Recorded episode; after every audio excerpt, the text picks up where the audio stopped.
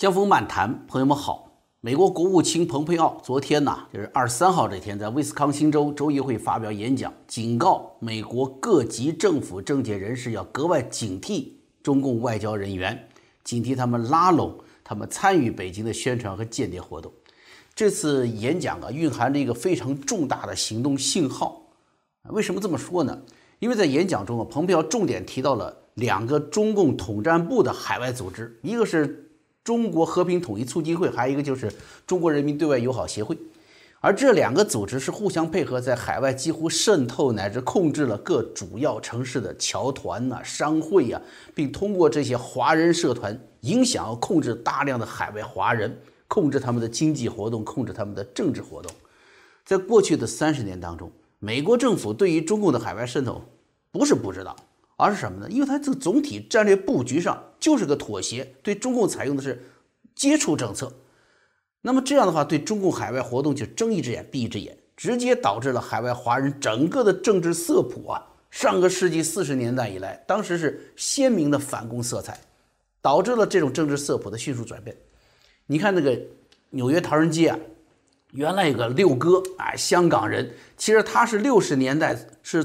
从大陆因为饥荒啊逃港的，到了香港之后，后来又迁居到美国，在唐人街啊非常有名望。只要有六哥在中共领事馆想搞什么活动啊，哎，你都不敢递中领馆的帖子，而是找一些大老板做媒人啊，说请六哥给个方便呐。活动中举不举五星红旗啊？呃，不举不举五星红旗，那你就办吧。都到这个份上，哎，不仅纽约，旧金山也是啊。当年国民党戴笠手下有一位叫什么呢？叫做葛兆煌，是戴笠手下的一个军统。那么他当时还有一个叫正式的，是国民政府给了他一个叫委任状吧？啊，职务是中将的。他在旧金山呢组建什么洪门忠义堂，那就是海外的一个反共储备力量。你知道这个香港的十四 K 啊，是黑社会啊。这次反送中不是就称警察，然后替中共去殴打示威者吗？当年呐。这十四 K 可是旧金山的这个葛兆煌成立的，当时在香港是加入十四 K 都要发誓的啊，什么关二爷在上啊，铲灭中共，反攻大陆，你得说这个。你看现在反而成了中共的打手了，怎么变化的呢？这变化哪来的呢？你说哦，中共经济发展了，有钱了，可以迅速培养海外代理人了。哎，是，那你再多问一下，中共的钱又是哪儿来的呢？还是美国政府的战略方向错误导致的呀？这一切的变化在七十年代末到八十年代初才开始的，一直到二十一世纪加入所谓中共加入 WTO 之后啊，变化就特别快了。美国政府这些年呢，虽然没有去去办这些中共的海外组织，但是并不等于没有记录、没有记载、没有监视啊。现在整个美国的战略翻盘了。他这么一翻过来，好嘛？这么多年来，你们干的那些坏事是不是都历历在目啊？啊，对海外民运人士的攻击和骚扰，对藏人的打击，对维吾尔人的打击，对他们团体的攻击，尤其是近二十年来对法轮功团体各类活动的攻击，是不是？不仅历历在目，也历历在册，都记下来了。而当你们围攻台湾、围攻香港留学生的时候，大声的唾骂。那个国骂多难听啊啊！甚至动手打人都记录在案。蓬佩奥的这个讲话，整体的一个背景是什么？就是中共显然是觉得联邦政府这一层啊，也就是川普的行政团队，哎，他干不过了，已经明确了这个团队已经明确了对中共是要开打，是全面打击的这策略了。于是中共什么转向，利用这几十年来积累下来的。包括华人社团，包括对美国西方主流社会的渗透，加上各个州各个地方的资源，来从美国的根部进行破坏。这不是蓬佩奥空穴来风，也不是我江峰这么说的。习近平在八月二十四号在经济社会专家座谈会表态，说什么？愿意同我们合作的国家、地区和企业，包括美国的州、地方和企业，我们都要积极开展合作。那你想？中美明确了在国家这个层面的，呃，全面对抗态势。他来一个什么打下三路，希望拉拢美国的地方政府，拉拢美国的这些企业团体，来达到什么目的呢？可以至少是延后美中全面对峙的展开。也许你要说习近平那个开会不是什么企业家这个座谈会吗？怎么怎么会跟你说的统战工作有关系呢？这个中共革命成功三大法宝哈，统战工作、武装斗争和党的建设，从来没有说经济建设是法宝的，对不对？你老百姓死活其实从来都不在中共的关心之列。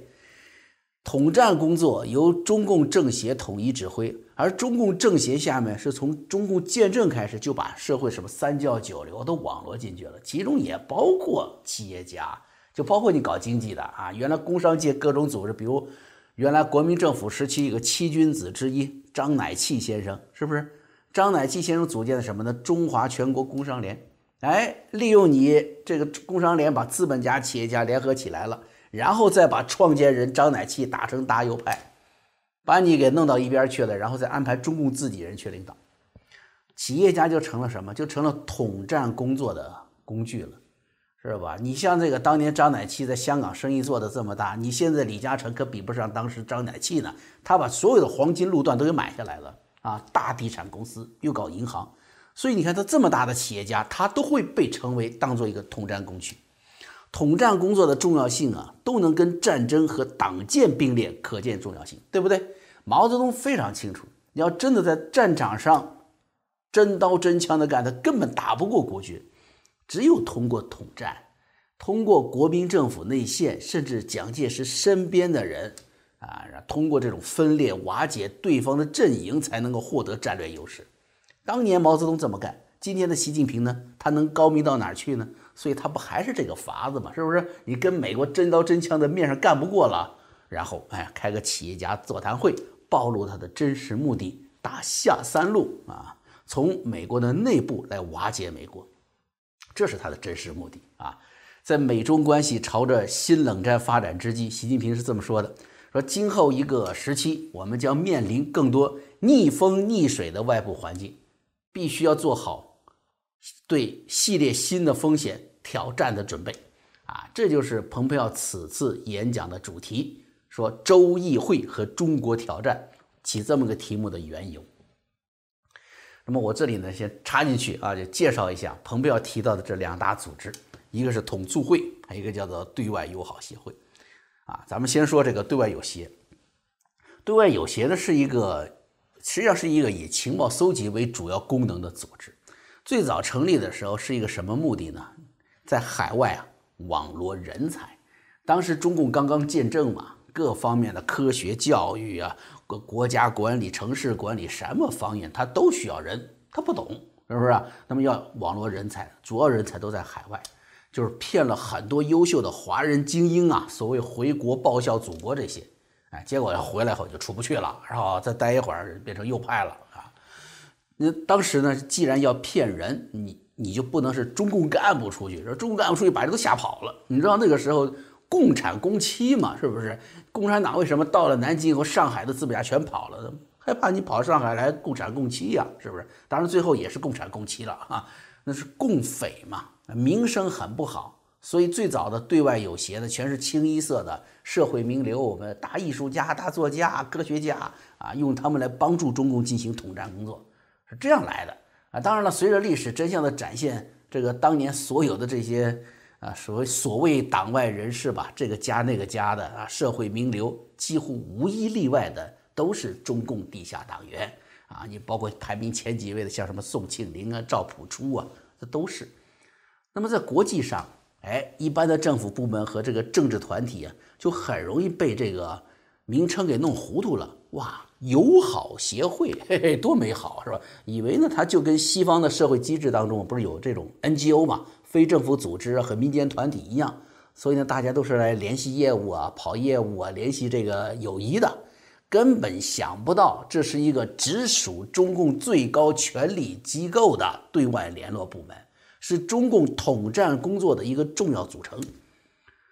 啊，在文革后期，有些的领导呢，就就不再让这些所谓的这些社会名流担任了啊，让中共外交部原主要官员，比如说原来的那个外交部副部长王炳南呢，是吧？或者是前任的什么大使啊，这些人呢担任了。啊，对外呢宣称是搞民间外交啊，虽然是原来的副部长、原来的大使嘛，现在呃退下来了，所以呢来搞民间外交。实际上，中共的党员，他一辈子发了那个毒誓之后，他一辈子都是这个党员，啊，除非他自己主动的退出这个党。所以呢，你看啊，他在组织上，从中央到各省直辖市啊，他都建立一个就是什么有协，就按这个系统下来，到省有省有协，到直辖市有直辖市的有协，然后统一呢是中共拨款，所有的干部都是中共组织部建立档案的，是按正式中共组织程序走走的。那那么在他们日常工作中有一个非常重要的一个叫算是他们说是面子工作啊，就是安排世界上各主要城市与中国的主要城市成为姐妹城市啊。中国很多城市，比如说什么大连、青岛啊，最喜欢成那个这个上海啊，成为别人的妹妹或姐姐的城市啊。大家不要以为啊这个事情是个面子工程啊，其实不是的。所有成为中国大陆姐妹城市的海外城市。伦敦也好，巴黎也好，纽约也好，你都必须签署一份协议，里面一定会什么呢？包含一个条款，就是一个中国的条款，说台湾是中国的一部分，你得写上这个，才能给你成为姐妹。哎，所以你看，这样的姐妹城市就跳出了民间来往、民间贸易、文化往来这个层面了，而是一个什么？就要求你在政治上你要选边站，你要站队的一个动作了。你要问为什么要这样做，逼人加这么一个条款呢？是因为中共建政第一天开始就有一种巨大的政权不合法性，这种不安全感呢贯穿始终。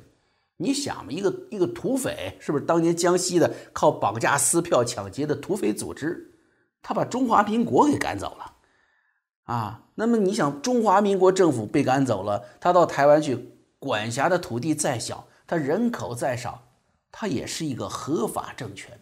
老百姓一票一票选出来的，中共到现在也没有勇气搞过一次选举，而且怎么说呢？要从毛泽东和好也是个历史这个角度来说，那蒋介石也是把这个传国玉玺和故宫的东西宝贝都拿去了。这朝代要说传呐，啊，没没轮到传到这边，还都在台湾呢，宝贝都在台湾那儿呢。啊，那现在大陆这边有什么呢？都是申纪兰这样的是吧？就是绝对不给党找麻烦的代表啊。所以中共不管哪一任领袖，毛泽东、邓小平、江泽民、胡锦涛，一直到现在的习近平，他要做的事情就是什么？矮化中华民国，扼杀台湾。所以这个姐妹城市这个签协议这个小动作呀，就成了目前世界上几乎所有的主要城市。都在不知不觉中成了中共政权合法性的帮凶，意义在这里，啊，当然不光是这个面子工程啊，这个还有什么？还有里子工程啊。这里当然要提一下一个，就是除了主要的，也不是全打死了啊，还也有一些有智慧、有政治智慧、有尊严的城市，比如说上次咱们提到的捷克首都布拉格，它就是一个嘛，是不是？它呢就可以什么？它就可以。不承认北京的这套做法啊，他绝不接受放弃台湾这个，这把这个作为一个必要条件啊，所以他的市长不是陪着这个议长去了台湾访问嘛？啊，这都是一些一些个案啊，特例。另外呢，我刚才说这个里子工程，有些不仅是做面子工程啊，大家知道这中共的这个情报部门呢，都有一个名册。啊，这册的呃，不管是军队系统啊，还是党的什么中联办呐，还有统战口子上这个对外有协啊，都有这个名册。这名册啊，就是什么叫做中国人民的朋友，是这么个名单啊。里面有中国人民的老朋友，那老朋友基本上就是知道了，都是就是蓝眼睛的中共党员了，基本上还有好朋友啊，还有可以培养的朋友，还有同情说中国人民革命事业的朋友。这个名单实际上就是一个什么颠覆外国政权的名单，都是海外各国帮助实现中共把红旗插遍全世界的关键人物。比如这次吧，咱远的不说，说这次暴露出来的关于孟晚舟事件，中共在加拿大就拿到一份可以帮助华为五 G 计划呀，帮助解决孟晚舟事件的一个名单。这个名单都是来自政府、来自国会、来自各省的主要政治人物的名单。啊，有兴趣的朋友可以上网去查一下那里面 那些你们熟悉的人物啊。那么这些年呢，对外有协也成了中共权贵家族是红二代啊瓜分的领地。对于中共来说，就是利用社会名流、政治贵族这套做法呀，帮助国家进行有效的外交活动。这这种做法是是一种国际惯例啊。中共改革开放学会了，哦，原来老外也这么干的是吧？咱们也干。他他这么干跟老外干不一样，是什么呢？有些这个组织架构，它可以掌握绝对资源，可以帮助权贵家族在以国家的名义在海外建立什么转移资产、寻求出路的关系网。所以呢，有些也成了后来啊啊众多的权贵家族分割利益范围的一个重要机构啊。但是正如刚才说的啊，有些的他正式的工作里面啊，重中之重是跟台湾工作有关的，对吧？那么另外一个组织和平统一促进会那就更有关了。你看它的名字，你一听就知道，对不对？和平统一促进会。你想除了台湾，你想不到还有什么中共要统一的地方了，对不对？啊，别的地方都是能卖能送的地方，就能卖能送的，不会要统一的，要统一的就是台湾。所以统战部的这个组织就是奔着台湾来的。为什么要从统战部里面分出来这么一个组织呢？干一样的活儿啊，分出一个组织来，为什么呢？这是跟中共的政策和顶层设计有关的。我们要看一下它那个历史背景啊。你大家知道，一九七九年中美建交。中共开始全面投靠西方啊！当时为什么就保全自己免免受苏联的威胁嘛，也保全自己这个内政这个内在政权会什么？当时七九年、七十七六年结束文化大革命，整个社会都快崩溃了，对吧？他担心这个中共要解体，为此呢投靠西方啊，想从美国那里拿钱嘛，是吧？台湾美国可以牺牲掉，为了中共啊，为了获得中共的朋友，因为。美国要对付苏联嘛，但是呢，传统盟友和价值观的纽带又让盟美国呢不能够完全丢掉台湾，所以来了一个美台关系法这么来的。但当时美国是逼迫中共，你一定要做出一种什么？做出一种保障的姿态来，啊，就是你要维系海峡两岸的平衡和现状，不能你跟我建交，你逼我跟台湾离开了，然后你去打台湾了，不行，你必须跟我说你得跟台湾好，哎。因此，中共必须做出战略姿态来调整，让美国人放心。其实，毛泽东那个时候跟尼克松搭的那个接触平台上，毛泽东定了一个叫什么叫一纲四目，跟后来邓小平的一国两制啊如出一辙。等于邓小平是是是等于是偷了这个毛泽东的版权了啊。那么后来到了叶剑英这里，叶剑英提出了一个叫台湾问题纲领，后来叫做叶九条嘛，很有名啊。它是作为中共后来的这个改革开放初期的对台政策的依据。这个叶九条里面就说到，台湾政治经济制度不变，生活方式不变，啊，跟外国的经济文化交流方式不变，经济文化交流方式不变。所以你看，现在台湾为什么在美国？它在美国它不能叫领馆了嘛，不能叫大使馆，不能叫领事馆了嘛？所以它的机构叫什么？叫台湾经文处，对吧？经文处就是经济文化处嘛，这就是等于你一看就知道了，是被中美之间就中共和美国之间那个政治框架呀给压缩成型的。就是台湾外交，你只能跟外面谈经济、谈文化，你别的不能谈了，是这个意思。这从叶九条这么过来的。到了十一届十一届三中全会以后，那等于是邓小平的这个意见就做主了嘛，就中共不再提解放台湾。啊，过去都是解放台湾嘛，那边写解放台湾嘛，这边是什么呢？那个跟这个这个台蒋介石那边这叫收复大陆嘛，反攻大陆嘛。所以他后来中共这边连和平解放都不能说了。那么统战部是干什么的呢？统战部别人不知道，国民党最了解了，对不对？你国民党当年内战吃了这么大亏，不就是中共统战的结果吗？所以呢，要展现诚意的话。特别是要让美国人看到中共软化对台湾的政治意图的话，就不能用统战部这个牌子挂出去了。那你不是还想打台湾呢吗？是吧？所以，一九八八年成立了和平统一促进会，就变成了一个似乎是民间的组织，软化了很多啊。突出的是和平，对不对？但是呢，你又不能忘记伟大领袖毛泽东一路走过来的统一这个政治任务啊，所以叫和平统一啊。但是呢？呃，演给美国人看了，也做给台湾人看了，但是不能不做工作嘛。实际上，这个永远还是想收复台湾的嘛，想把台湾拉过来的嘛。所以来个促进，合起来和平统一促进会，也 就这么来的啊。也就是说呢，全世界到现在各个什么唐人街呀、中国城啊，你一看到逢年过节嘛，各种侨团商会不是就是来团拜聚餐的嘛，是不是啊？高唱今天是个好日子啊，就唱那个的，都是在干嘛？明明白白的在为中共统一台湾的政治任务在工作的。你看当地的报纸都是这样子的，是不是？某某某城市和平统一这个这个和平统一促进会啊，谁谁谁谁谁谁啊，张三李四把名字把他们的公司都写上去，就是干这个的。所以蓬佩奥在威斯康星啊就说明了，美国正在调查这两个统战组织。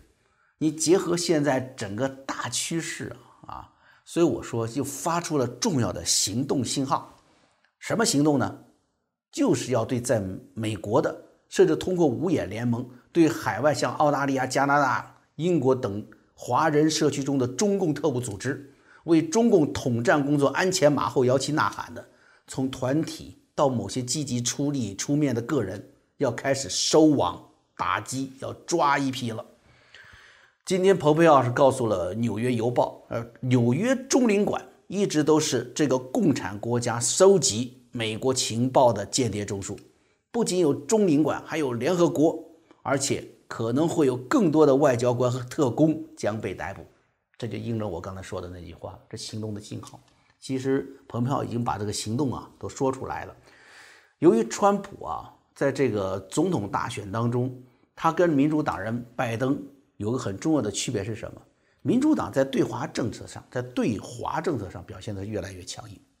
共和党呢是在展现对中共这个政权的认清，而且共和党跟民主党最大的一个不同是什么？坚决迅速的行动力。民主党主要是什么？那个作风就是这有点说只说不练嘛那种做派。这两个做派要区别开来，所以你可以想见，川普是要行动的，所以可以想见，就在十一月之前，更加有力的针对中共对美国渗透的打击行动一定会展开。什么纽约总领馆了，纽约那个法拉盛了，啊，旧金山了，一些中共渗透活动的重灾区，一定是这次重锤打击的主要对象。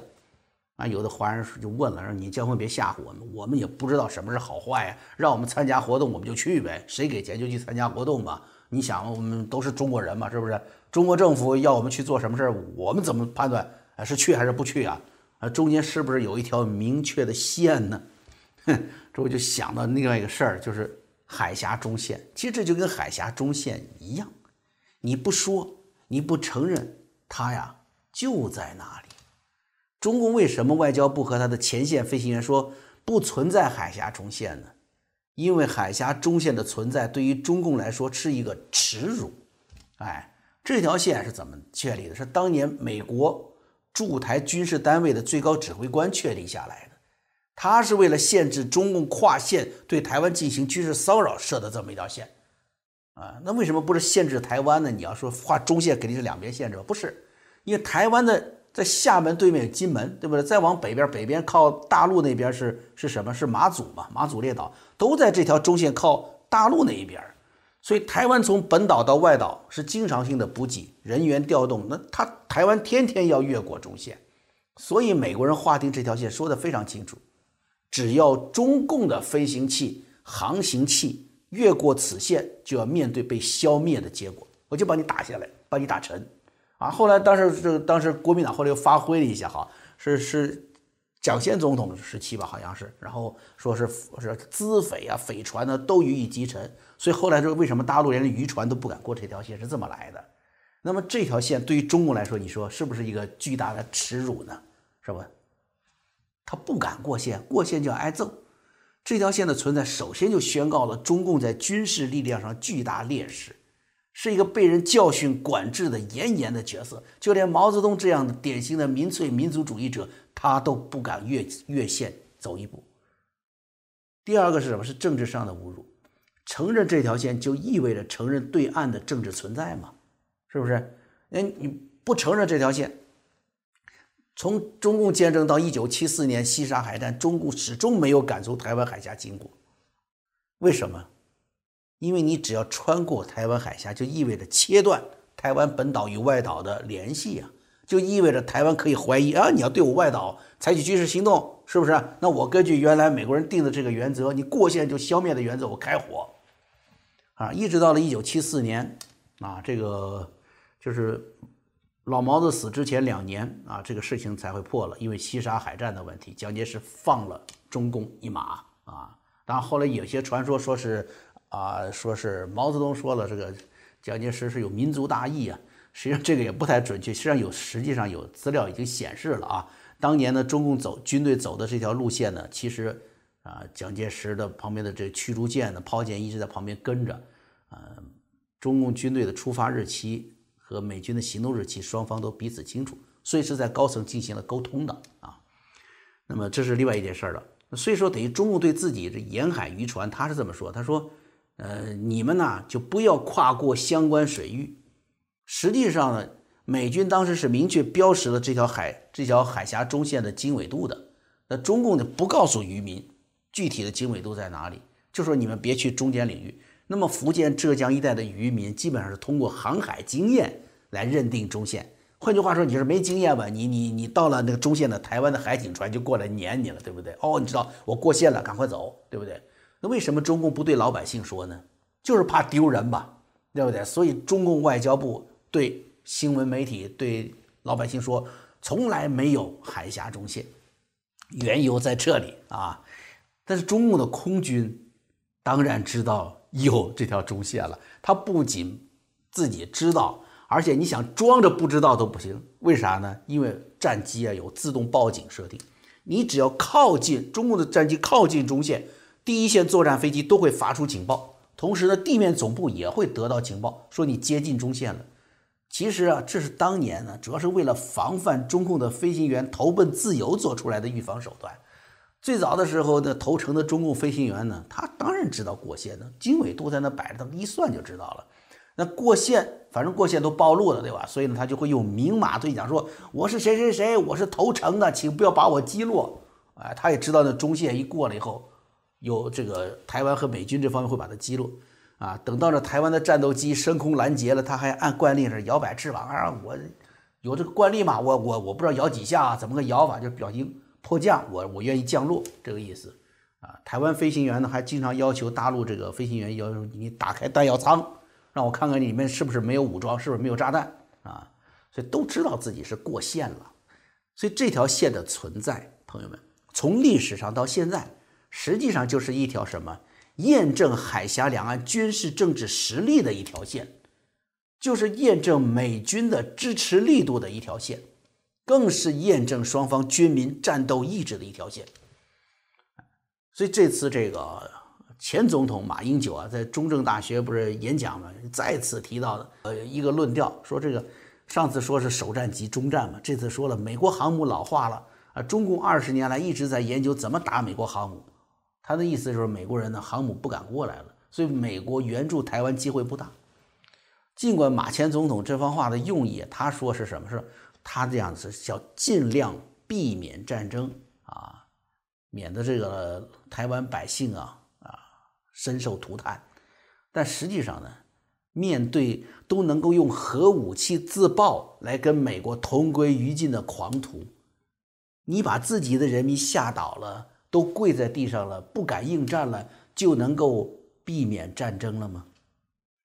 再说了，美国航母啊，是不是老化？是不能用这个马前总统您说的这个服役时间来做判断的，时间长了就不好用了，不是？啊，航母是一个平台，关键是在这个作战平台的各种配置是否拥有最先进的资源。你最先进的航母，你配个歼五、歼六。那你还叫什么战斗力呢？肯定没有，对不对？那你这是老航母，现在停的是 F 三十五，你说你有战斗力？F 二十二肯定有战斗力嘛？说飞机你是不是最先进的？你的预警系统、你的全面防御系统，甚至包括你航母的护航编队是否最先进的？这个才能看出来的。我只是想说什么呢？马前总统上次首战中战的言论，恰好发生在中共军演和文宣攻势的时刻。那么的巧合，那这次讲话又发生在习近平关于说中共不愿意参与任何国家的与任何国家的冷战与任何国家的热战的讲话之时，又是这么的巧合，这配合了中共啊，说明了什么？说明那这习近平说了，我们不想打仗那好，如果有战争的话，是谁打的呢？那就不是中共要打的了，而是民进党蔡英文要打的，是美国人要打的了。其实我以前分析过。中共最希望的结果就是台湾放弃抵抗意志，啊，只需要大概十二到二十四个小时，就能够让中共具有一定的军事上的优势，让这个吹牛叠被的最厉害的中共军队避免美军第一时间的援助和打击。但是真正危险的实际上是什么？是一旦台湾真的充满了投降主义，充满了对战争的恐惧，反而会给中共错误的判断，从而加大中共末日狂奔的这份军事冒险。一定要记住，朋友们，海峡中线是双方实力的验证，是双方意志的展现。它本来不存在，但是你要让开这条线，你就输了。对于海外的华人朋友来说，哈也一样。刚才咱们这话题是这么引开的。如果你说搞不清是啊爱国爱党，究竟那条线在哪里的时候啊，朋友们很简单，你就在心里。找寻善恶的那条标准线吧。江峰满谈，我们啊，下回再见。